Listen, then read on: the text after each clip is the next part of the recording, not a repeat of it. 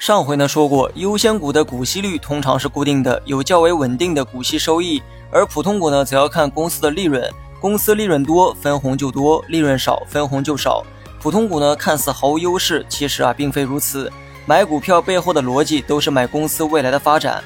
如果你买到的是一家好公司，公司在未来创造足够多的利润时，持有普通股的优势就会非常明显，因为公司利润越高，分给普通股股东的钱呢也就越多。而此时享有固定股息的优先股便会黯然失色。另外，普通股股东呢，可以全面参与到公司的经营决策，扮演我们所熟知的股东角色。我们平时买卖的股票呢，就是普通股。只要你买的数量足够多，就可以参与到股东大会，参与到公司的经营决策之中。而优先股呢，除了一些特定情况之外，通常呢没有这种权利。